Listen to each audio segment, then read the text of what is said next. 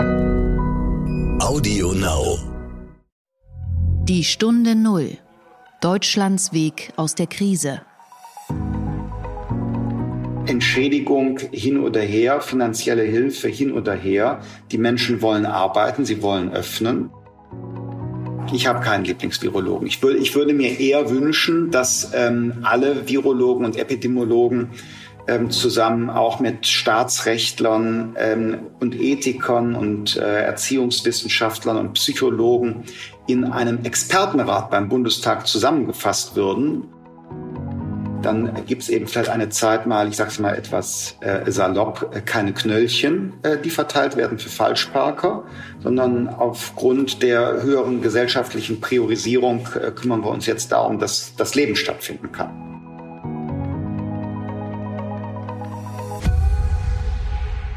Hallo und herzlich willkommen zu einer neuen Folge von Die Stunde Null, dem Podcast für Deutschlands Weg aus der Krise und den Neustart und für das Auf und Ab der Wirtschaft und damit auch die Zukunft unserer Wirtschaft. Und wir sind Tanet Koch und Horst von Butler. Schön, dass Sie wieder zuhören. Wir haben heute Christian Lindner zu Gast, der eine, wie ich finde, hervorragende Idee für Politessen und Falschparker hat. Das klingt spannend. Diese Folge wird Ihnen präsentiert von der DZ Bank, dem Partner für den Mittelstand der gerade vor großen Herausforderungen steht. Wir bei der DZ Bank sehen in Umbrüchen auch Chancen, denn wir bauen auf Partnerschaftlichkeit und Leistungsfähigkeit und erarbeiten gemeinsam mit unseren Kunden neue Lösungen. Mehr unter dzbank.de slash Haltung. Der Gedanke zum Tag. Ich will heute über Zombies sprechen. Weil du so ein Walking Dead-Fan bist? Nein, aber von The Working Dead. Ich spreche von Zombie-Unternehmen. Das sind Unternehmen, die im Grunde nicht mehr ihre eigenen Schulden bedienen können. Ihre Gewinne sind zu niedrig für die Zinszahlung. Und sie werden eigentlich nur noch durch das viele billige Geld am Leben erhalten.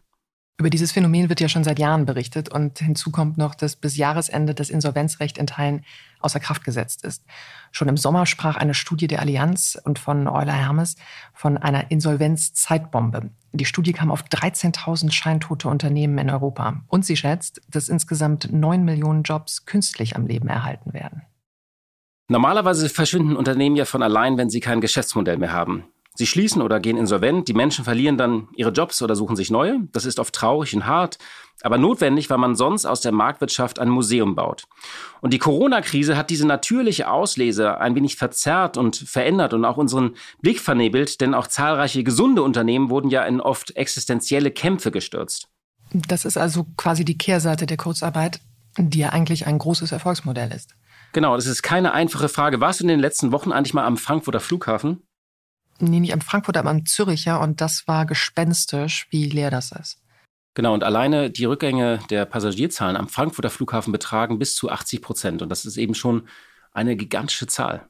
Aber was sagt man denn den 22.000 Mitarbeitern von Fraport auf 31 Flughäfen des Unternehmens? Orientiert euch um, wir werden nie wieder so viel fliegen oder wenn ein Impfstoff da ist, wird wieder geflogen? Das ist keine einfache Frage. Und vor allem, wer will das entscheiden? Und diese Woche gab es neue Zahlen vom US-Nachrichtendienst Bloomberg und deswegen wollte ich auch nochmal drüber sprechen. Die haben die 3000 größten börsennotierten Unternehmen des Landes analysiert. Und das Ergebnis, seit Ausbruch der Pandemie haben sich rund 200 Unternehmen in die Welt der Zombies eingereiht. Sie machen inzwischen fast 20 Prozent dieser 3000 aus. Insgesamt 527 und darunter gibt es weltbekannte Namen wie Boeing, Delta Airlines, Exxon und Macy's, die Handelskette. Alle vier großen US-Fluggesellschaften sind mit einer Gesamtverschuldung von 128 Milliarden Dollar zu Zombies geworden. Und noch schlimmer ist, die Schulden dieser Scheintoten haben sich um eine Billion Dollar erhöht. Die Gesamtschulden betragen nun 1,36 Billionen Dollar. Das ist mehr als doppelt so viel wie die rund 500 Milliarden Dollar während der Finanzkrise. Und da die Notenbanken eben auch eifrig Unternehmensanleihen aufkaufen, haben all diese Firmen weiterhin den Zugang zum Kapitalmarkt. Und was ist das Problem? Es gibt zum einen in der Geschichte immer wieder Unternehmen, die den Zombie-Status auch verlassen haben und wieder lebendig wurden. Und wenn sie alle pleite gehen würden, würden ja viele Menschen ihren Job verlieren. Das stimmt, aber so wird halt immer mehr Kapital auch in unproduktive Firmen gelenkt, was auf Dauer eher das Wachstum hemmt. Denn das Geld wird ja in einem Unternehmen gebunden, die zum Beispiel gar nicht mehr investieren können. Die Zombie-Frage bleibt also eine der spannendsten Fragen in dieser Pandemie, weil wir immer noch nicht wissen, wie gruselig es wirklich wird. Die Stunde Null. Das Gespräch. Tani, du hast gestern mit Christian Lindner geredet. Wie war er denn drauf? Busy. Also ich war um 7 Uhr abends immerhin zu Hause äh, vor meinem Mikrofon, aber er saß noch im Bundestag. Okay. Die FDP hat ja irgendwie keinen so richtig leichten Stand. Da fehlt irgendwie so ein bisschen das Momentum. Man könnte auch sagen, sie hat so ein bisschen ihren Mojo verloren.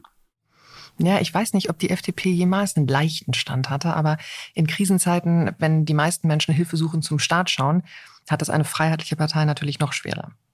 Ich könnte mir ja vorstellen, dass sich das ändert, sobald der Impfstoff da ist und verteilt wird, weil dann natürlich auch klar wird, wie dringend wir wieder Wachstum brauchen. Aber dazwischen liegt mindestens noch ein Weihnachten und auch darüber habe ich mit Christian Lindner gesprochen.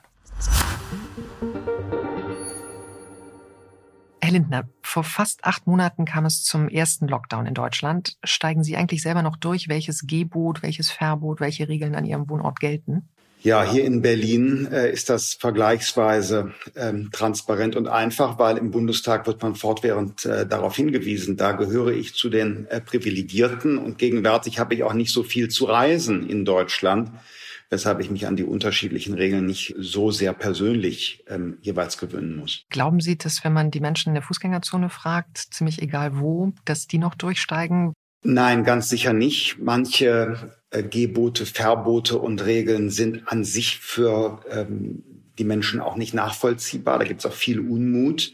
Wenn ich etwa an die Schließung von Gaststätten denke, die gerade noch umfänglich investiert haben in Hygienekonzepte und Abstand oder den Italiener bei mir um die Ecke hier in Berlin, der ein Zelt draußen hat, äh, Heizpilze installiert hat, um quasi auch in, in Herbst und Winter durch die Außengastronomie ähm, Geschäft zu haben. Äh, Menschen, die ähm, nicht mitbekommen haben, dass in bestimmten äh, Bereichen äh, auf bestimmten Straßen draußen Maskenpflicht äh, besteht. Das ist schon ein Problem.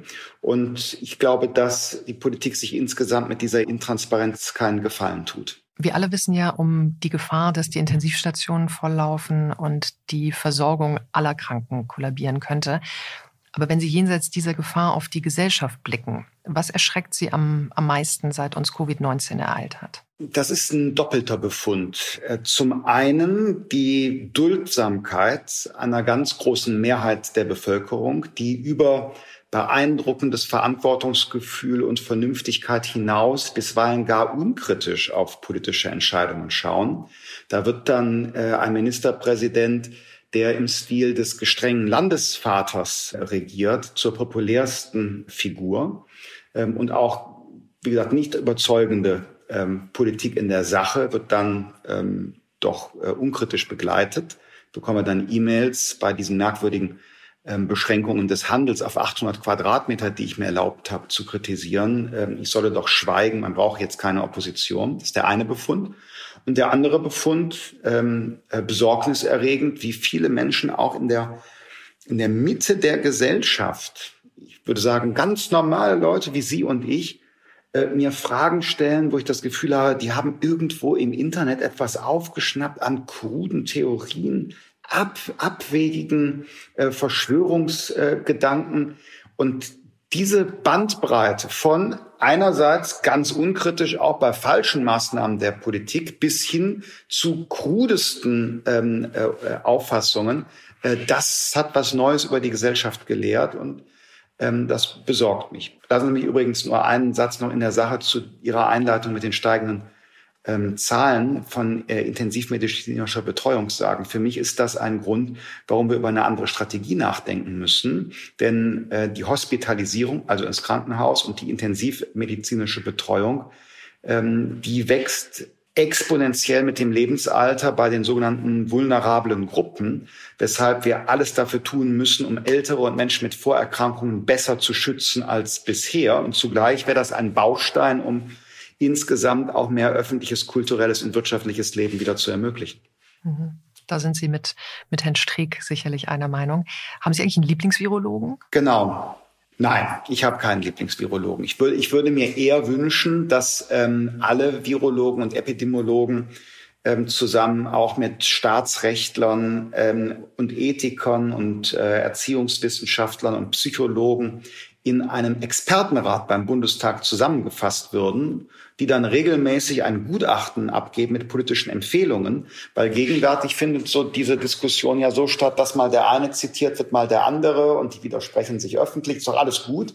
Aber für, es gibt einen Unterschied zwischen dem wissenschaftlichen Diskurs, wo man sich öffentlich widerspricht, und wissenschaftlicher Politikberatung, wo es eigentlich üblich ist, dass ein Gremium eine gemeinsame Empfehlung gibt. Denken Sie an den Sachverständigenrat zur Begutachtung der gesamtwirtschaftlichen Entwicklung. Das würde ich mir für die Pandemie auch wünschen. Bundesgesundheitsminister Jens Spahn sagt, wir werden in ein paar Monaten einander wahrscheinlich sehr viel verzeihen müssen. Was glauben Sie, wird besonders viel Vergebung erfordern, da im Duktus von Herrn Spahn? Unter Unsicherheit werden auch Entscheidungen getroffen, die dann im Nachhinein sich als äh, falsch äh, herausstellen. Fehleinschätzungen, wie sich eine Lage äh, entwickelt äh, haben wird. Ähm, das glaube ich schon, ja. Das, daran sollte sich auch dann keine politische Auseinandersetzung ähm, äh, festmachen, wenn, wenn einfach unter Unsicherheit, weil ähm, ein Virus nicht verstanden worden ist, entsprechende Entscheidungen getroffen worden sind. Ähm, inzwischen sind wir allerdings einen Schritt weiter. Was für Anfang des Jahres galt an Unsicherheit, das, darauf kann man sich ohne weiteres jetzt auch nicht mehr komplett berufen. Ein bisschen was wissen wir dann doch schon inzwischen. Wir beschäftigen uns in diesem Podcast vor allem auch mit Wegen aus der Krise. Das liegt ja auch in Ihrem mhm. Interesse. Kennen, kennen Sie, da sind Sie ja viel mit, ähm, mit Unternehmern und, äh, und Mittelständlern äh, im Gespräch. Kennen Sie da gute Beispiele? Ja, es wird viele Krisengewinner geben, weil sie ähm, ihr Geschäftsmodell verändern, nutzen für Strukturveränderungen, neue Führungsmethoden. Ähm, in bestimmter Hinsicht kann diese äh, Covid-19-Pandemie äh, ja auch ein äh, Fortschrittsbeschleuniger sein. Also ich wette, dass wir mindestens fünf Jahre ähm, an, an Entwicklung gewonnen haben bei digitalen Arbeitstechniken, Tagungstechniken, ähm, digitalen Formaten zum Beispiel. Und vielleicht ist auch ähm, Covid-19 ein Anlass, bestimmte Dinge zu reflektieren, ähm, was in einer Gesellschaft gut läuft. Verantwortungsgefühl beispielsweise, gelebte Mitmenschlichkeit im Alltag, Flexibilitätsreserven. Und zugleich mit neuer Dringlichkeit kann man sehen, was nicht gut läuft. Ich denke an die Digitalisierung der öffentlichen Verwaltung oder der Schulen. Und insofern ist es, ist die Krise, um jetzt mal ähm, äh, einen, einen ganz ähm, schlagwortartigen Satz ähm, ähm, zu verwenden, die Krise kann eben auch insofern eine Chance sein. Die Zeitschrift Kapital, die von meinem Co-Host, nicht Co-Host, ähm, Horst von Butler geleitet wird, der übrigens sehr herzlich grüßen lässt, schreibt vom Ende des Kapitalismus ähm, mit der Begründung, wir haben riesige schuldenfinanzierte Hilfsprogramme, äh, Staaten und Notenbanken retten ganze Wirtschaftszweige, dringen dadurch aber auch immer tiefer in den privaten Sektor ein. Also das, was Sie gerade beschrieben haben an guter Unternehmensführung, da kann man sich, Ökonom Schellenbach hat es mal zusammengetragen, bei den Summen äh, tatsächlich mal fragen, ob künftig äh, oder aktuell die Lobbyarbeit nicht vielleicht wichtiger ist als innovative und strategische Unternehmensführung. Also wir gucken mal auf neun Milliarden Euro in Richtung Wasserstoffwirtschaft, fünf Milliarden Euro jeweils für Mobilfunknetz, künstliche Intelligenz, 2,5 Milliarden Elektromobilität, je zwei Milliarden für Autoindustrie, Bauindustrie. Also da ist ein Konjunkturpaket, das eigentlich diejenigen fördert, die irgendwie mit am Tisch sitzen. Aber ähm, es gibt natürlich in Deutschland auch ganze, ganze Branchen, die sitzen an den Tischen nicht mit. Wir reden von Mittelständlern, wir reden von, von Selbstständigen. Was sagen Sie denen, die, die da gerade Gefahr laufen, durchs Raster zu fallen, weil sie halt nicht die, die Big Players sind? Es ändert sich in unserer Wirtschaftsordnung äh, gegenwärtig Dramatisches, und zwar von zwei Seiten. Auf der einen Seite den, den Pull, den Sie beschrieben haben, der massiv gestiegene Staatseinfluss, über den sich Politiker sehr freuen. Endlich kann man mal richtig loslegen. Endlich kann man mal Unternehmen verstaatlichen, kann man mal richtig als Unternehmer ähm, in Erscheinung treten, ähm, kann man richtig mit Subventionen lenken. Das ist besorgniserregend, weil ich nicht der Auffassung bin, dass die staatliche Lenkung und Subventionierung immer zu Wohlstands- und Wohlfahrtsgewinnen äh, führt. Man nehme nur das Beispiel des Erneuerbaren Energiengesetzes. Seit äh, Mitte des vergangenen äh, Jahrzehnts 300 Milliarden Euro in Deutschland eingesetzt. Ähm, und trotzdem erreichen wir CO2-Ziele nicht, haben die höchsten ähm, Stromkosten ähm, mindestens in Europa, haben die höchsten CO2-Vermeidungskosten auf der Welt, haben immer noch keine Stromspeicher und keine Stromtrassen zum Transport, haben teilweise auch in der Entwicklung noch einiges aufzuholen. Also da ist der Staat nicht unbedingt der, der bessere Wirtschaftslenker. Das würde ich gerne ähm, im Ideenwettbewerb ähm, des marktwirtschaftlichen Prozesses lassen. Aber es gibt noch ähm, den anderen Pol. Durch die Pandemie gibt es bestimmte Geschäftsmodelle, insbesondere Geschäftsmodelle aus dem amerikanischen Silicon Valley Plattformkapitalismus, die enorme Marktanteile erzielen und erhöht haben.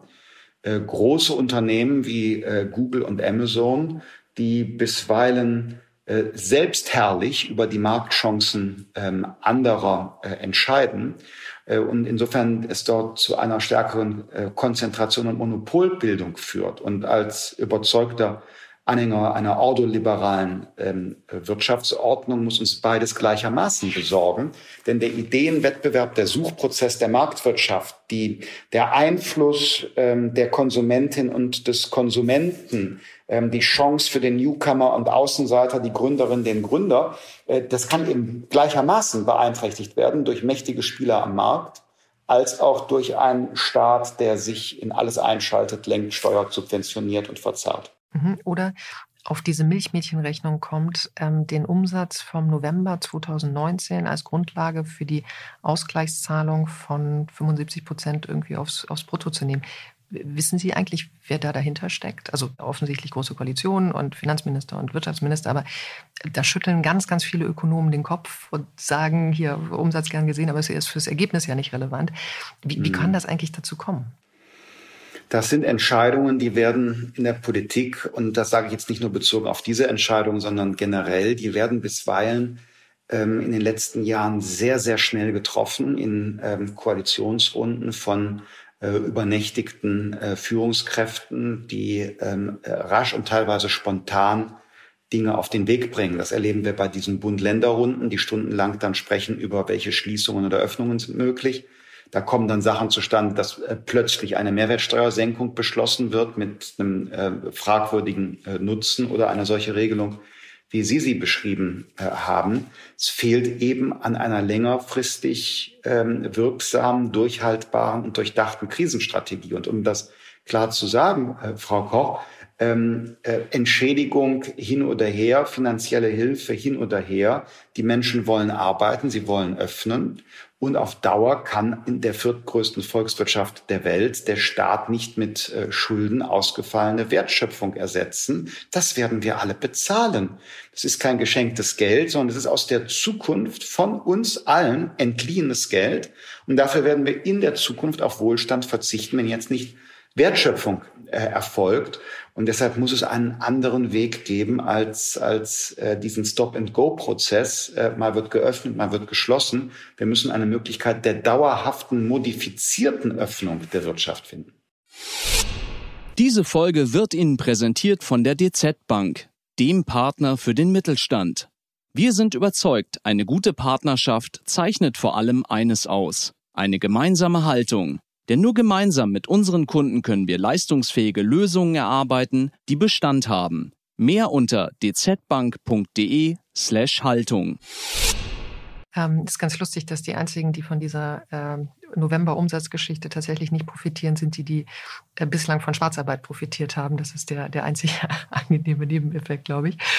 Aber ähm, weil Sie gerade von, von Langzeitstrategien sprachen, was mich überrascht hat, ist, mit welcher Vehemenz die Religionsfreiheit auch bei Pressekonferenzen von Herrn Söder und äh, von Frau Merkel äh, verteidigt wurden, de facto zulasten der Berufsfreiheit. Und da wird gesagt, in der Verfassung ist die Religionsfreiheit wichtiges Gut klar geregelt, das, das stimmt, aber da ist eben auch die Berufsfreiheit klar geregelt. Und äh, Gottesdienste dürfen unter Hygienebedingungen stattfinden, obwohl wir wissen sogar, dass es da einige Superspreader-Events gab bei Baptisten, bei Mennoniten, in Kirchenchören, während Museen, Kinos, Theater schließen und diejenigen, die ihre Spiritualität nicht aus dem, aus dem Glauben ziehen, sondern vielleicht aus der Kunst oder der Kultur, die gehen leer aus. Was, was sagt das über unser Land? Das sagt nicht was übers Land, sondern das sagt etwas äh, über CDU und CSU. Und ähm, ich ähm, äh, bin, bin absolut dafür offen, dass, äh, wenn Hygiene und Abstand eingehalten werden, es natürlich auch äh, Gottesdienste geben soll, aber unter der Bedingung eben, dass Hygiene und Abstand eingehalten äh, wird. Umgekehrt würde ich allerdings dann genauso sagen, wenn Hygiene und Abstand eingehalten wird, wenn die ähm, äh, Gäste ähm, nachgehalten werden, warum soll es dann nicht auch ähm, eine Theatervorstellung geben? Da werden nicht alle Plätze belegt sein, das ist klar. Es wird möglicherweise auch deshalb gar nicht rentabel sein. Aber wenn ein Theater öffnen will, vielleicht nur ähm, ein Viertel des äh, Publikums und ähm, auf den Gängen wird Maske getragen, es wird desinfiziert, ähm, es gibt eine gute Lüftung, dann ist das kein Superspreader-Event. Man könnte Ähnliches über Museum sagen, man könnte Ähnliches sagen über Gastronomie. Ähm, äh, es sind geradezu Profis in der Hygiene am Werk in kosmetischen Betrieben. Äh, die haben das gelernt. Ähm, also äh, ich glaube, dass ähm, eine neue, dauerhaft anhaltende und durchhaltbare Krisenstrategie ähm, eben diese Unterscheidungen nicht mehr nach dem Bereich macht, den man schließt oder öffnet, sondern nach der äh, Frage, ob Hygiene eingehalten werden kann oder nicht. Und dann kann es ein Lokal geben, das kann nicht für seine Gäste öffnen und ein anderes kann aber öffnen, weil es ein behördlich genehmigtes Hygienekonzept gibt. Aber diese Konzepte muss ja auch irgendjemand kontrollieren. Und Ihnen sind es ja bestimmt in Berlin auch ähm, die einen oder anderen Gastronomen begegnet, die das mit der Maske vielleicht nicht so genau genommen haben. Glauben Sie denn, dass, also wir, wir haben ja keine, keine, wir sind ja kein super Ordnungs, ähm, Ordnungsstaat, ähm, dass da die, die Ordnungsbehörden überhaupt hinterherkämen? Das glaube ich schon. Und im, im, Zweifel macht man das mit stichprobenartiger äh, Kontrolle da, wo es nicht gelingt dann gibt es eben vielleicht eine Zeit mal, ich sage es mal etwas, etwas äh, salopp, äh, keine Knöllchen, äh, die verteilt werden für Falschparker, sondern aufgrund der höheren gesellschaftlichen Priorisierung äh, kümmern wir uns jetzt darum, dass das Leben stattfinden kann.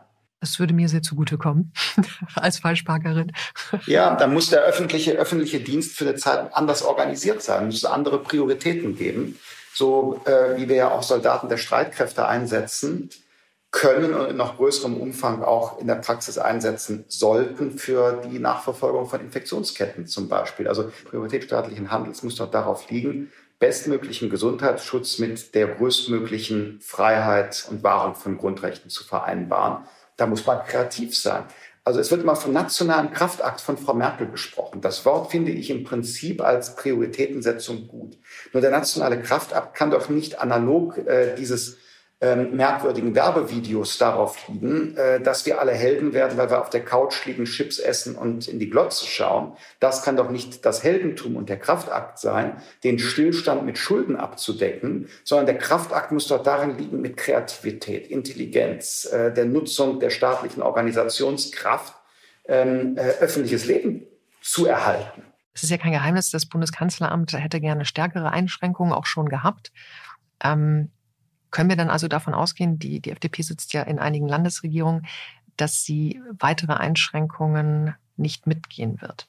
Na, das ist leider sehr schwer. Die Krisenstrategie wird von äh, Bund und Ländern auf der Ebene der Regierungschefinnen und Chefs geprägt. Ähm, und dann kommen die Regierungschefinnen und Chefs äh, unter dem Eindruck der Auseinandersetzungen oder der Gemeinsamkeit mit Frau Merkel zurück in ihre Landeskabinette. Und dann sagen die dort, okay, ich habe jetzt da was zugesagt, jetzt gilt Richtlinienkompetenz. Das ist wie beim Abschluss völkerrechtlicher Verträge. Da kann im Grunde dann nur noch nach dem Vogel friss oder stirb ratifiziert werden im Landeskabinett. Es gab mehrere Kabinette, denen die FDP in den Ländern angehört äh, da äh, gab es den festen Beschluss, die Gastronomie wird nicht geschlossen, weil es nicht nötig ist. Dann fuhr der Ministerpräsident oder die Ministerpräsidentin nach Berlin, kam zurück genau mit dem Beschluss, ja, ich musste jetzt zusagen, äh, dass wir die Gastronomie schließen, weil wenn ich nicht mitgemacht hätte, dann hätte es für unsere Wirtschaft hier keine zusätzliche Hilfe gegeben. Und das ist tatsächlich in der Staatspraxis auch ein echtes Demokratieproblem. Ähm, bezogen auf die FDP würden Sie denn raten, dass man in einer solchen Situation, in einer solchen Krise dann sagt, na ja, das Krisenmanagement äh, liegt beim Kanzleramt. Unser MP kommt jetzt zurück und äh, will etwas anderes, als wir vorher verabredet haben. Jetzt verlassen wir die Koalition. Ich finde, das wäre nicht verantwortbar. Wir haben deshalb zum Beispiel dem Infektionsschutzgesetz im Bundestag nicht zugestimmt, aber im Bundesrat genauso wenig mit unseren F-Länder-Regierungen, weil das möglich ist. Das sieht die, ähm, sehen die Koalitionsverträge vor, dass man nur, wenn beide Partner einverstanden sind oder alle drei Partner einverstanden ähm, äh, sind, einer Gesetzgebung im Bundesrat zustimmt. Aber Regierungen zu verlassen in der Krise, wenn in Wahrheit das, die politische Verantwortung im Kanzleramt ähm, ähm, getragen wird und geprägt wird. Da sehe ich die, die, die Arena für die Auseinandersetzung dann eher im Bundestag und bei der nächsten Bundestagswahl. Sie versuchen ja, die FDP als bürgerliche Alternative zu den Geboten, Verboten, Maßnahmen, also zum äh, großkoalitionären Regierungshandeln zu etablieren zwischen großer Koalition zwischen SPD, CDU, der Regierung und AfD. Das geht in den Umfragen nicht so richtig auf. Zum einen orientieren wir uns nicht an Umfragen, unseren Überzeugungen und zum anderen würde ich auch Ihre Wie wir alle wissen, spätestens, spätestens seit dem sehr guten Spiegeltitel über ähm, Martin Schulz und seinen Versuch, Bundeskanzler zu werden, orientieren sich Parteien am Ende dann doch, doch intensivst an Umfragen. Das weiß ich nicht. Wir haben ja schon mal, dass wir uns ähm, an Überzeugungen orientieren, unter Beweis gestellt. Genau heute vor drei Jahren, als wir Nein gesagt haben zu Dienstwagen, äh, Ministerposten und Pensionen, ähm, wegen der Überzeugung. Das heißt, wir vertreten Dinge aus Überzeugungen. Wir sind eine Bürgerrechtspartei. Wenn wir Fragen der Freiheit, der Grundrechte nicht sensibler sehen würden als CDU und CSU, warum würde es uns dann überhaupt geben? Also insofern ist eine Frage, warum gibt es eine liberale Partei? Weil sie sensibler ist bei Freiheitseinschränkungen. Und ich würde auch das Zweite, was Sie sagen, äh, nicht ähm, beschreiben, dass wir versuchen, uns zu positionieren zwischen großer Koalition und, und äh, der AfD auf der anderen Seite. Das lehne ich vollkommen äh, ab, die Orientierung an anderen. Und unsere Position hat überhaupt nichts zu tun mit der AfD. Im Grunde müsste man eher äh, Ihre Frage äh, anders formulieren, warum die Grünen ihrer Oppositionsrolle im Bundestag nicht gerecht werden, ähm, sondern im Gegenteil. Weil sie sich schon in der Regierung sehen, ja. So ist es, so ist es. Und was die Umfragen angeht, da gibt es einen, einen Fall nach oben ähm, und ähm, der Trend stimmt. Sie haben eben die ähm, Entscheidung 2017 gegen Jamaika angesprochen. Mhm. Nun geht es in dieser Krise ja um fundamental auch liberale Werte, sowohl was die, die Freiheit der, der Bürger anbelangt, als auch die, die Freiheit der Wirtschaft. Sie hätten mitgestalten können, Sie hätten diese Krise mitmeistern können aus Regierungs handeln aus Regierungspositionen heraus. Wie sehr schmerzt es Sie, dass Sie der Klientel, die eine klassische FDP-Klientel ist, nicht mehr helfen können, weil Sie nicht in der Regierung sind? Gar nicht. Denn wenn eine Koalition wie die damalige Jamaika-Koalition unter Führung von Frau Merkel schon bei vollen Kassen in guten Zeiten nicht auf Gemeinsamkeiten kommt, wie soll man sich vorstellen, dass das dann in einer solchen Krisensituation äh, gelingt, äh, gemeinsame Ideen umzusetzen? Und deshalb, nein, das ist ein verklärter Sehnsuchtsort, dieses Jamaika. Ich verstehe das, weil die Idee, ähm, die Idee, hm, eine gewisse Beruhigung der Gesellschaft und Kontinuität in Klammern CDU zu verbinden mit dem Einsatz für für äh, ökologische Sensibilität und, und Nachhaltigkeit mit Fortschritt und wirtschaftlicher Dynamik und äh, individueller Freiheit und äh, wir gehen die Modernisierungsthemen an. Das ist eine faszinierende Idee. Ähm, das hätte Jamaika sein können oder könnte es vielleicht der einst sein, aber das hatte eben nichts mit dem zu tun, ähm, über das wir damals gesprochen haben. Drei schnelle Fragen zum Schluss. Gern. Wann haben Sie zuletzt auf Ihre eigene Corona-Warn-App geschaut? Äh, heute. Grün und nur drei Risikobegegnungen ähm, in der letzten Zeit. Zu einer Langzeitstrategie könnte ja auch äh, die IT durchaus beitragen. Wie weit wären Sie persönlich bereit, den Schutz Ihrer Daten zugunsten einer so funktionierenden, einer wirklich funktionierenden App ähm, aufzugeben? Das ist, muss ich gar nicht persönlich beantworten. Es äh, ist eine Frage unserer Grundrechte und äh, das völlige Transparentmachen eines Individuums mit der völligen Verfolgbarkeit halte ich für unvereinbar mit ähm, unserem Grundgesetz. Äh, auch eine freiwillige Möglichkeit wäre nicht sinnvoll, weil ähm, ähm, äh, nicht nur, dass daraus vielleicht so eine Art sozialer Druck entstehen könnte, dass es doch dann alle machen müssen. Man fragt, warum machst du es nicht? Mehr noch, ich glaube, dass viele Menschen dann ihr Telefon zu Hause lassen äh, würden und es gar nicht mehr nutzen, weil sie sagen, ich will gar nicht, dass man genau weiß, wo ich war, wen ich getroffen habe. Und insofern glaube ich, dass die, die Freiwilligkeit und Dezentralität der ähm, äh, Auswertung von Daten, dass die äh, geradezu ähm, ein Erfolgsgarant für diese App sind, zumindest in unserer deutschen Gesellschaft. In, in asiatischen Gesellschaften gibt es da ein anderes Werteverständnis und äh, da kommt man zu anderen Schlüssen. Mhm. Bei nur, ich glaube, knapp über 20 Millionen Menschen, die sie nutzen und noch sehr viel weniger, die, die aktiv äh, eine, eine Infektion angeben in der deutschen App, kann man das, glaube ich, bezweifeln, wie, wie sinnvoll das bereits ist. Hm, ja, ich glaube, dass die App tatsächlich noch Anlass zur weiteren Vervollkommnung gibt dass äh, es Erinnerungen geben muss, ähm, äh, Testergebnisse einzutragen. Ähm, ich halte es für, für sinnvoll, wenn die App äh, auch nutzwertiger wird, indem wie zum Beispiel in der belgischen, die hat mir neulich ein äh, Kollege gezeigt, dargestellt wird, wie ist der Verlauf, die Zahl der Inzidenzen, Hospitalisierung und so weiter, äh, dass ähm, äh, Nachrichten dort angezeigt werden im Sinne eines Corona-Regierungs- ähm, äh, und Gesundheitsportals. Knüpfe an an Ihre Eingangsfrage, dass mit äh, der ähm, äh, Ortung des Telefons gleichzeitig die aktuellen Regeln, wie man sich verhalten soll, dargestellt werden an dem Ort, in dem man ist. Also ich kann mir gut vorstellen, dass äh, Dinge gibt, wie man die App äh, verbessern, nutzwertiger machen kann und dadurch auch die Nutzung ähm, quantitativ ausweitet. Aber das Transparentmachen des Individuums, ich glaube nicht, dass das ein Beitrag auch zur Befriedung dieser Gesellschaft wäre. Letzte Frage, wie planen Sie eigentlich Ihr Weihnachtsfest? Ja, geht gar nicht. Also zum jetzigen Zeitpunkt würde ich sagen, äh, völlig offen. Das heißt, Sie machen es spontan mit Eltern sehen? Ja, wie viele Eltern? Eltern sehen sicher. Aber wenn zum Beispiel die Regel ist, ähm, nur einen weiteren Haushalt, also äh, dann ähm, ist es schon mal schwierig, weil schon allein meine beiden Eltern, die beide langjährig in ähm, neuen äh, Partnerschaften sind beziehungsweise neu verheiratet sind, ähm, schon, schon mit meinen beiden Eltern könnte ich mich, wenn die Regel wäre, ein Haushalt trifft einen anderen, könnte ich mich gar nicht mit, mit Mutter, Vater plus äh, neuer Partnerin, Partner treffen. Dann kommt von meiner Partnerin kommen die Eltern noch dazu, plus ähm, äh, Schwester mit Partner, meiner Partnerin. Und Sie sehen, wie kompliziert das wird, wie viele Haushalte am Tisch sitzen, alleine nur in meiner Kernfamilie. Und insofern kann man das gegenwärtig äh, noch nicht planen, denn ähm, die Halbwertzeit der Ankündigungen der Politik hätte ich fast gesagt, aber da wäre ich auch mit gemeint. Ich sage deshalb bewusst von CDU, CSU, Kanzleramt mit SPD, die auch einen Beitrag leistet. Das ist so kurz geworden, man kann es nur spontan planen. Mein Appell wäre, dass wir ganz rasch Strategieelemente entwickeln, mit denen Weihnachten im Familienkreis möglich ist. Und ich will es jetzt nicht das, was ich immer öffentlich an anderer Stelle sage, nochmal wiederholen, aber beim Schutz der vulnerablen Gruppen tun wir noch nicht das, haben wir noch nicht die Maßnahmen, die wir äh, eigentlich haben könnten.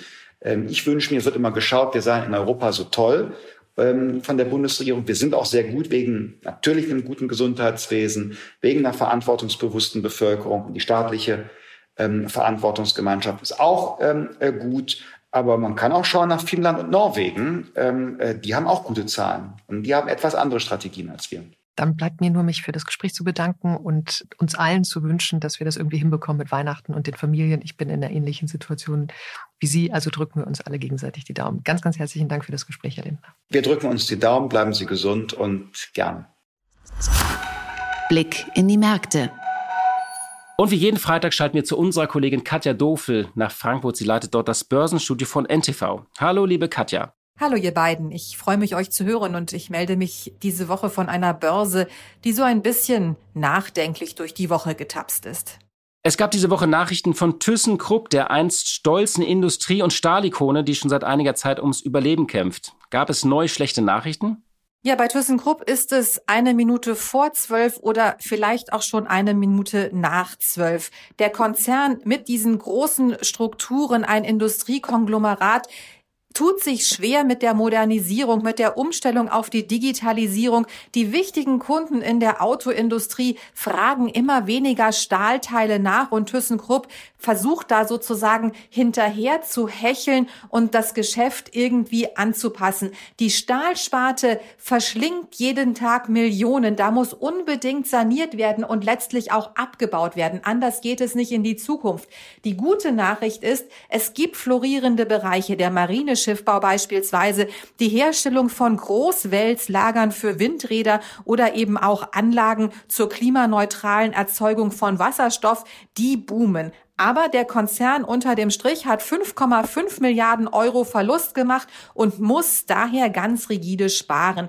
Die 6000 bereits angekündigten Stellen, die abgebaut werden müssen, sind nicht genug. Es müssen 11.000 Stellen weichen und dabei wird es wohl auch betriebsbedingte Kündigungen geben. Ein absolutes Tabu für den traditionell mitbestimmten Konzern, aber auch absolut notwendig, denn ansonsten wird es keine Partner geben, die ThyssenKrupp in den florierenden Bereichen unterstützen. Und die Frage, ob der Staat hier helfen kann, ist eben auch eine Frage, die nicht jeder mit Ja beantwortet, denn Modernisierung ist eben einfach wichtig und das heißt gerade bei den alten Industriekonzernen ein absolutes Umdenken.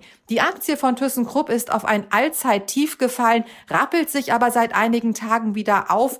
Die Börse grundsätzlich kann sich mit diesen Sparmaßnahmen anfreunden, denn sonst sieht sie für ThyssenKrupp keine Zukunft. Letzte Woche gab es ja eine kurze Rallye, nachdem der Impfstoff gefunden wurde. Nun wurde diese Woche ein zweiter Impfstoff verkündet von dem US-Unternehmen Moderna. Wie haben die Märkte das aufgenommen? Und gibt es vielleicht auch andere Unternehmen, die jetzt bei den Investoren in den Fokus rücken? Wie so oft schaut die Börse in die Zukunft. Das heißt also, die Impfstoff-Rallye ist so ein bisschen abgeflaut. Kein Wunder vielleicht auch, denn die großen Impfstoffhersteller oder Hoffnungsträger, die haben zwei bis 300 Prozent zugelegt in diesem Jahr. Eine BioNTech, eine CureVac, eine Moderna, die sind also sehr stark gelaufen. Und nun ist der Impfstoff in greifbarer Nähe. Pfizer möchte eine Notfallzulassung beantragen in den nächsten Tagen. Und die Börse schaut nun eher auf die Frage, wie werden diese Impfstoffe eigentlich transportiert? Eine Herausforderung für Logistikkonzerne wie DHL oder auch Federal Express. Und dann natürlich auch interessant, weil diese Impfstoffe so unglaublich stark runtergekühlt werden müssen, die Hersteller von Kühlboxen. Und da rückt die deutsche Vacuutech in den Blick. Seit Anfang September hat sich die Aktie in etwa verdoppelt. Und äh, da steckt natürlich noch Potenzial, denn Kühlboxen sind, äh, egal welcher Impfstoff das Rennen macht, natürlich absolut notwendig. Und meine letzte Frage, der Bitcoin hat sich zurückgemeldet und erklimmt immer neue Höhen. Was bedeutet das denn für die Zukunft der Kryptowährung? Ja, der bisherige Dollarrekord der Bitcoin war im Jahr 2017 die Marke von 20.000 äh, Dollar. Danach ging es teilweise auch deutlich runter. Allerdings in Euro ist der Bitcoin längst zurück, macht einen Rekord nach dem anderen. Also hier spielt auch die unterschiedliche Währung eine Rolle. Und nun fragt man sich, warum hat eigentlich gerade in den letzten Monaten die Kryptowährung wieder so stark zugelegt? Für den Bitcoin ist das äh, einfach zu beantworten. Es gibt das Interesse großer institutioneller Investoren, die eben sehen, diese Kryptowährungen werden immer wichtiger. Es gibt auch Pläne des Bezahldienstleisters PayPal, Bitcoin auf der einen Seite als Zahlungsmittel zu akzeptieren, aber den Kunden auch zu ermöglichen, Bitcoin zu kaufen und zu verkaufen über die Plattform. Und es sind immerhin mehr als 300 Millionen Kunden. Kein Wunder, dass der Bitcoin im Wert steigt. Er wird zudem immer wieder verknappt. Das heißt also, dass die sogenannten Bitcoin-Miner, die ja ähm, Rechenleistungen zur Verfügung stellen, für die zur Verfügung gestellte Rechenleistung etwa alle vier Jahre nur noch die Hälfte an Bitcoin bekommen. Und gleichzeitig ist der Bitcoin gekappt. 21 Millionen mehr können nicht hergestellt werden. Ein in sich geschlossenes System also, in dem Angebot und Nachfrage durchaus den Preis treiben können, wie man sieht. Vielen Dank, liebe Katja. Liebe Tanet, lieber Horst, es war schön, euch zu sprechen und ich wünsche euch und allen, die uns zugehört haben, ein schönes Wochenende. Diese Folge wurde Ihnen präsentiert von der DZ Bank, dem Partner für den Mittelstand. Ja, liebe Hörerinnen, liebe Hörer, das war's für heute. Schön, dass Sie wieder zugehört haben. Passen Sie auf sich auf und erholen Sie sich gut am Wochenende. Und wir hören uns hoffentlich am Dienstag wieder. Ich habe mit einem Hotelier gesprochen, mit Thomas Althoff, und er schildert uns mal, wie es in seinen Hotels aussieht und ob die versprochenen Novemberhilfen angekommen sind. Wir wünschen Ihnen ein schönes Wochenende. Machen Sie es gut. Die Stunde Null. Deutschlands Weg aus der Krise. Dieser Podcast ist Teil der Initiative Zeit, die Dinge neu zu sehen.